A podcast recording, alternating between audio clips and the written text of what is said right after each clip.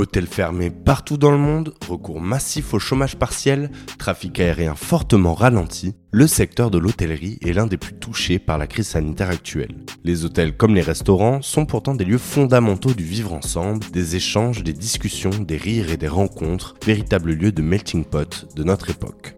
S'ils apparaissent comme les grands sacrifiés de la crise sanitaire et même si la reconstruction de ce secteur s'annonce longue, les professionnels de la restauration s'annoncent tout, sauf vaincus.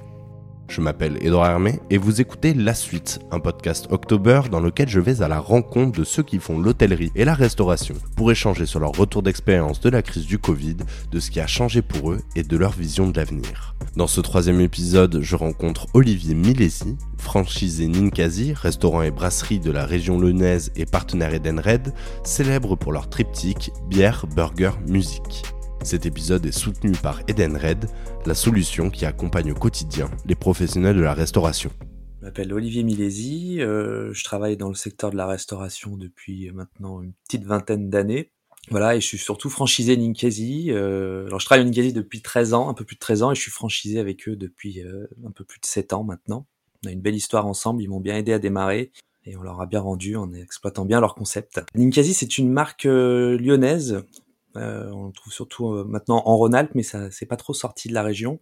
C'est un concept autour de trois piliers bière, burger et musique. À la base, en fait, c'est euh, les créateurs ont voulu créer un concept autour de la bière, du pain, puisque ça vient des mêmes céréales. C'est à peu près la même recette, c'est juste que le pain n'est pas fermenté et moins mouillé. Et donc, ils ont créé un lieu de vie autour de la musique, voilà, de burger.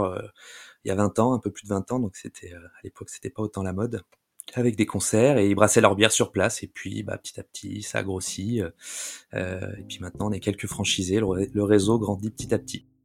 La particularité d'Olivier Milesi, au-delà de son statut de franchisé dans le contexte de crise sanitaire, c'est qu'il a fait la jonction entre la vente de son ancienne Ninkasi et l'achat d'un nouvel espace pour créer une nouvelle franchise, toujours chez Ninkasi, à côté du parc Coel à Lyon.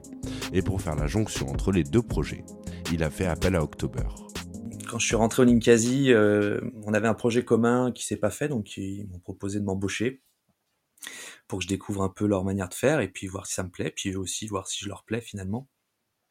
Et on a trouvé ce local ensemble euh, à côté de la fac euh, de Lyon 3, sans souci. et on s'est lancé, donc on s'est associé avec eux. Et au bout de trois ans, on a racheté les, parts du PDG.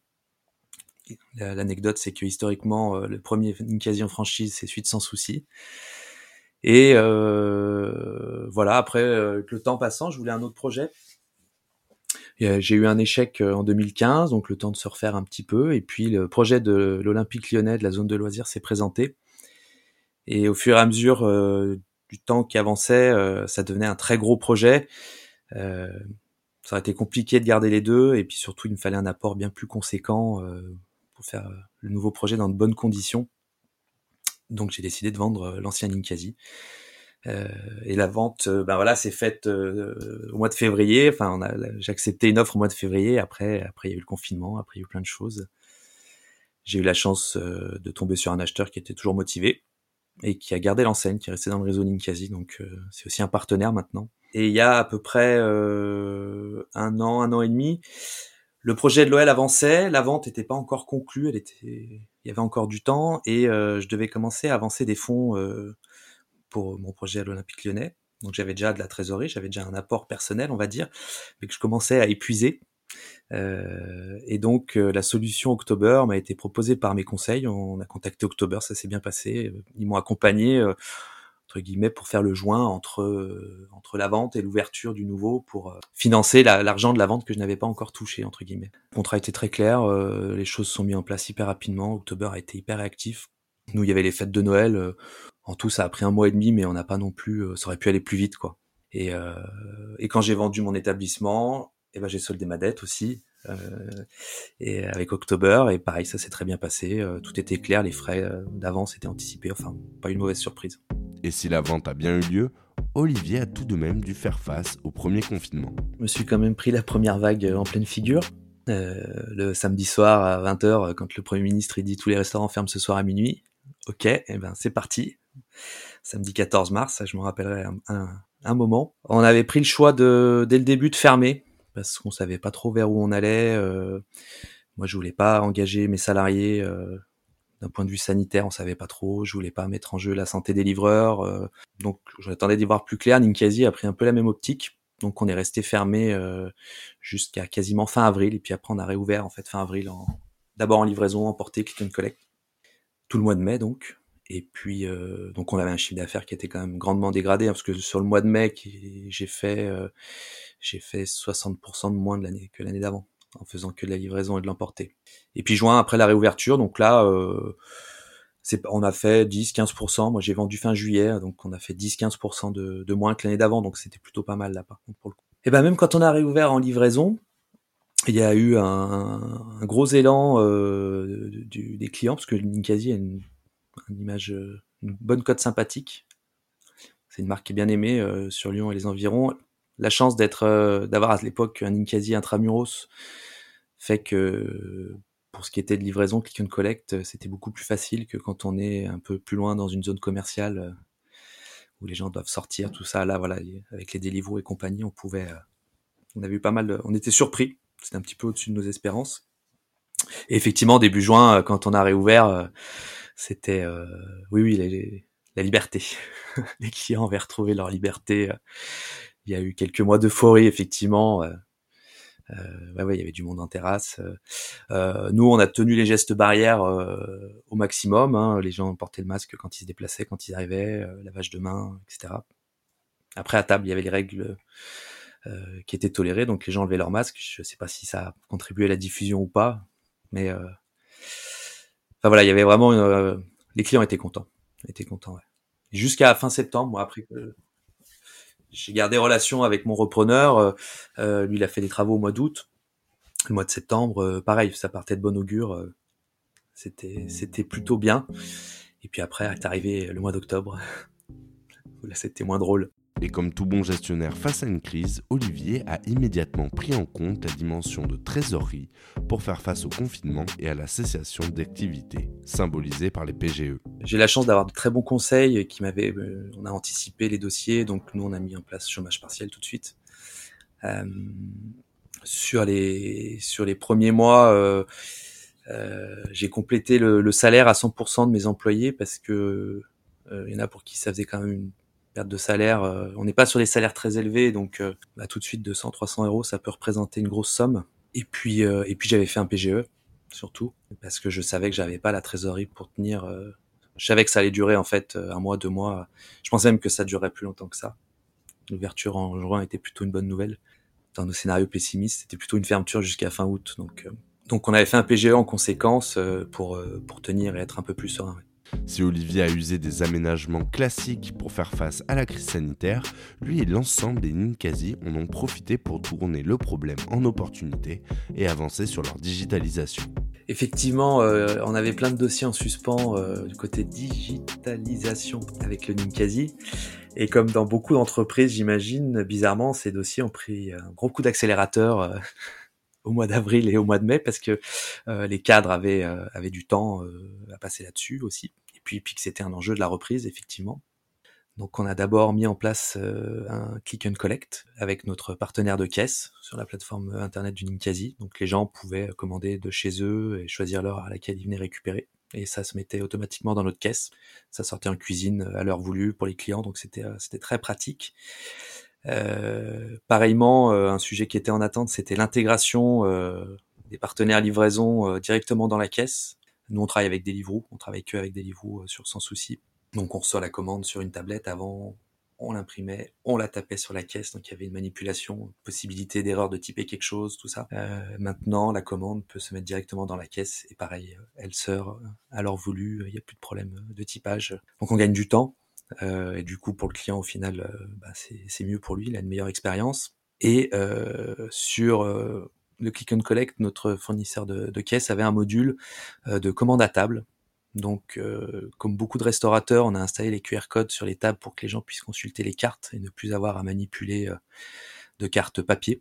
On avait imprimé quelques-unes en jetable au cas où pour les, les irréductibles gaulois. C'était vous qui savez pas utiliser un QR code, comment ça marchait. Et donc, via ce QR code également, les clients pouvaient commander c'est-à-dire que c'était pas une simple consultation de la carte, ils pouvaient aussi également commander à table, donc ça limitait aussi les interactions avec le serveur. Donc pour les gestes barrières, c'était mieux. Après, pour le commerce, une relation qui est différente. Mais on était plus dans le conseil, l'accueil, moins dans la prise de commande, on va dire. Donc ouais, ça a été des effets positifs. Comme l'a dit Olivier et qui fait écho aux propos de nos premiers invités dans les précédents épisodes, les hôteliers et les restaurateurs ne s'attendaient pas à une nouvelle fermeture de leurs établissements à la rentrée en 2020. Ouais, mais ils en ont parlé tout l'été de cette deuxième vague. Euh, et puis avec les gestes barrières, on pensait que c'était euh, entre guillemets suffisant pour euh, arriver à réguler un peu la diffusion du virus. la preuve que non. Euh, c'est surtout la point de vue économique parce que c'est quand même euh, ça a créé un, trou béant dans l'économie euh, de tous et de chacun. Et on pensait pas que l'État pourrait euh, une nouvelle fois, euh, une nouvelle fois faire fermer tout le monde, se priver de rentrer aussi, hein, et, et, remettre la main à la poche. Bah si. septembre par exemple, je pense qu'aucun restaurateur pensait qu'ils allaient refermer, refermer quelques semaines après. Hein qu'il y ait des règles, qu'il y ait des, des restrictions peut-être, mais à aucun moment dans l'esprit de tous, on, on pensait qu'on allait refermer quoi. Cependant, Olivier, comme les autres, s'il souligne des incohérences dans la gestion de crise, loue les efforts déployés par le gouvernement pour préserver l'intégrité économique des entreprises. Je trouve que l'État quand même a été, euh, été très réactif sur les aides.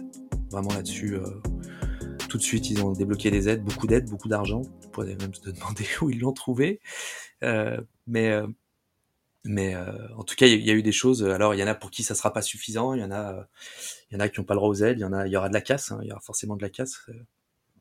Mais en tout cas, moi personnellement, je trouve que ce qui a été mis en place, ça a été fait rapidement. Euh, même le PGE, c'est pas l'État a garanti c'est prêts donc euh, auprès des banques, donc ça a été facile pour l'avoir. Euh, moi, j'ai eu mon aide des indépendants, les suspensions de charges, le chômage partiel, voilà.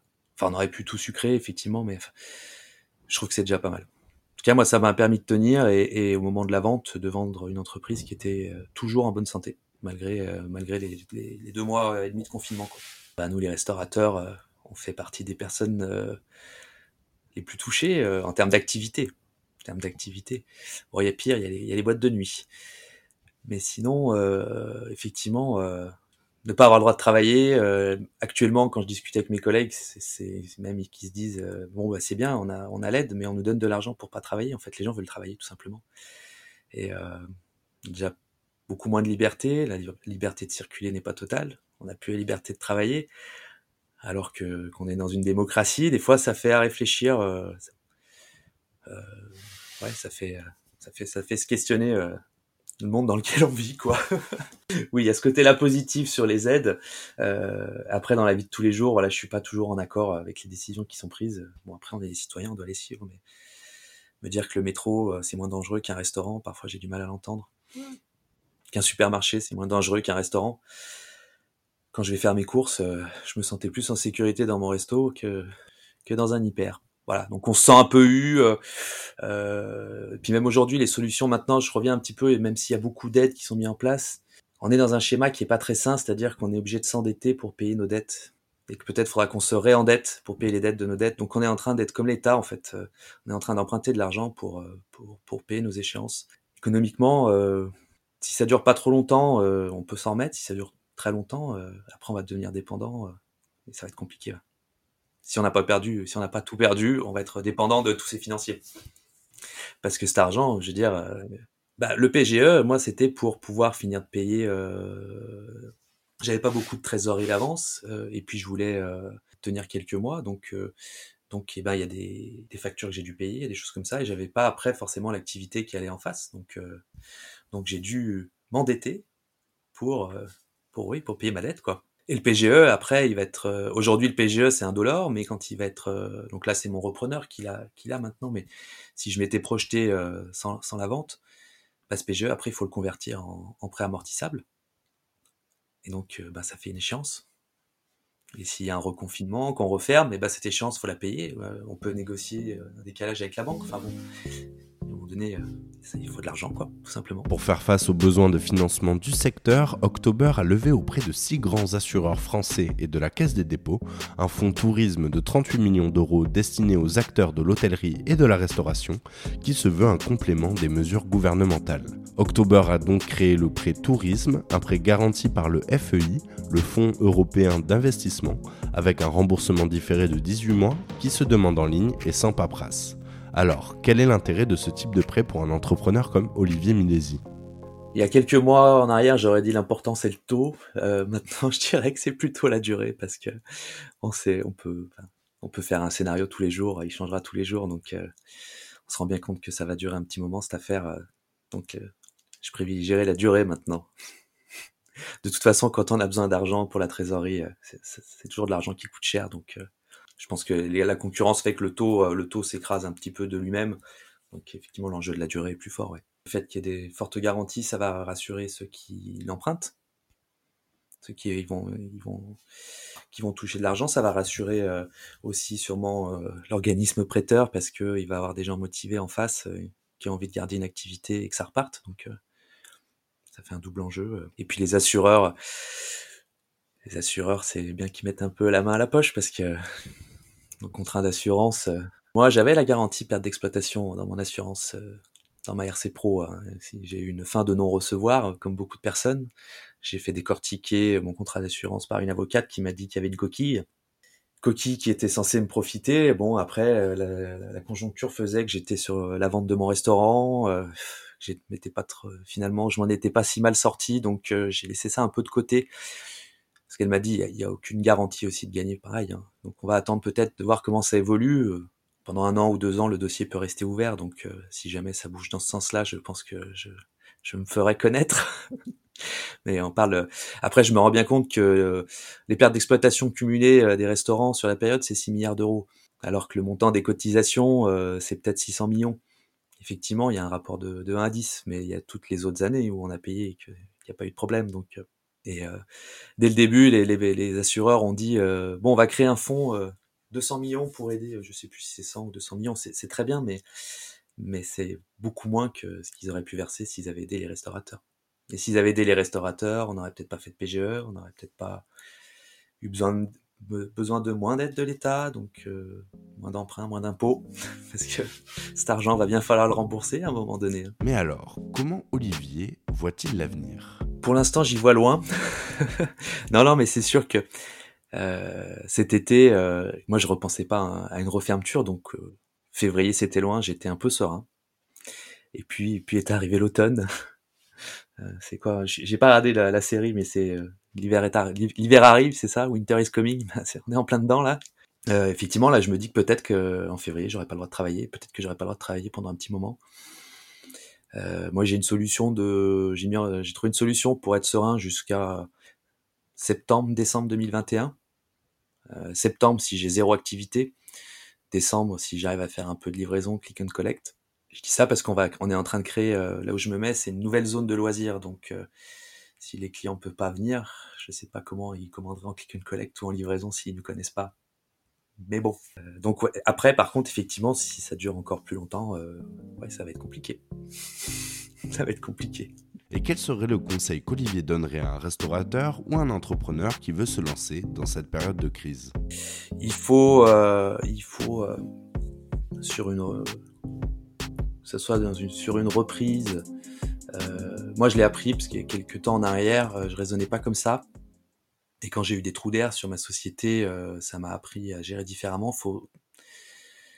Le compte de résultat, c'est joli, mais il faut raisonner avec la réalité. C'est la réalité, c'est ce qu'il y a sur le compte en banque, c'est la trésorerie. Maintenant, je dis toujours, la trésorerie, c'est le nerf de la guerre. Euh, donc, faut vraiment raisonner trésorerie, c'est-à-dire que euh, qu'on ait un, un établissement en cours, il faut sauvegarder sa trésorerie anticiper un maximum. Et si on est sur une création, ben, se prévoir un BFR de démarrage suffisant, euh, se prévoir un apport suffisant, et se garder un petit un petit matelas aussi. Euh, c'est plus facile à dire qu'à faire. Hein. Parce que quand on a fait le premier Ninkasi, euh, on avait un, un budget euh, ric-rac. Il y a beaucoup de, de non-choix qu'on a fait euh, purement économiquement. On a eu la chance que ça démarre tout de suite, donc on n'avait pas trop de trésorerie de démarrage, mais heureusement, ça a cartonné d'entrée. Euh, mais c'est pas toujours le cas, donc euh, trésorerie. Faut avoir du cash en fait. Voilà, c'est ça. Si l'économie du secteur est aujourd'hui au plus mal, son avenir n'est pourtant pas menacé. Les gens continueront d'aller au restaurant pour se retrouver, échanger, partager, vivre tout simplement. Et si les experts vous annoncent du sang et des larmes, gardez en tête cette citation de Warren Buffett. Les prévisions vous en disent beaucoup sur ceux qui les font, elles ne vous disent rien sur l'avenir. Et c'est en ce sens qu'October s'engage en partenaire de confiance pour pallier aux problèmes de financement, pour faire de la suite une réussite.